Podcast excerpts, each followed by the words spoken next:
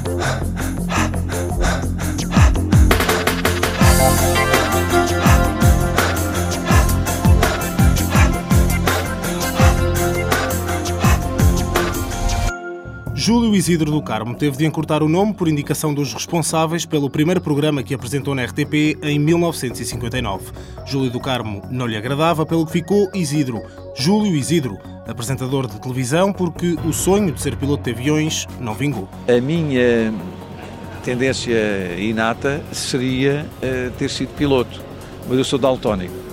E, portanto, quando fiz testes, percebi que era daltónico e, portanto, confundo eh, as cores e não, naquela altura era completamente proibido. Antes de saber que não os poderia pilotar, Júlio Isidro já conhecia bem os aviões, os pequenos, que o próprio construía. O primeiro foi aos 9 anos. Comprou o kit, montou as peças e lançou-o a partir da mesa da cozinha. Voo curto, pois o Messerschmitt 109 partiu-se. Antes de passar à fase seguinte e comprar outro, reconstruiu o primeiro, pelo prazer e pela criatividade e sentido prático que diz são inatos e não se resumiam apenas aos aviões, eram igualmente aplicados noutras áreas. Muito pequeno, pai, com 10 anos, fiz uma máquina de projetar.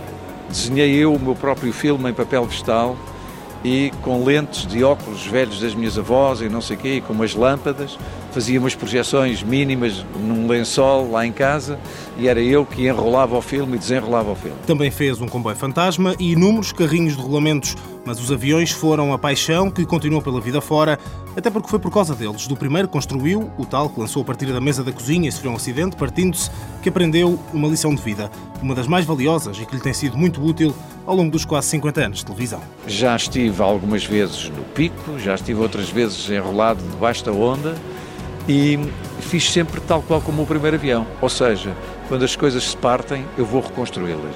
E portanto tenho reconstruído sempre a minha vida. Júlio Isidro entrou na primeira competição de aeromodelismo aos 13 anos. Ganhou logo na estreia. Desde aí os títulos sucederam-se. O último, em corridas de velocidade, foi no ano passado. Foi campeão nacional. Já participou em várias provas internacionais e já ganhou muitos campeonatos em Inglaterra e nos Estados Unidos. Apoio Instituto do Desporto de Portugal.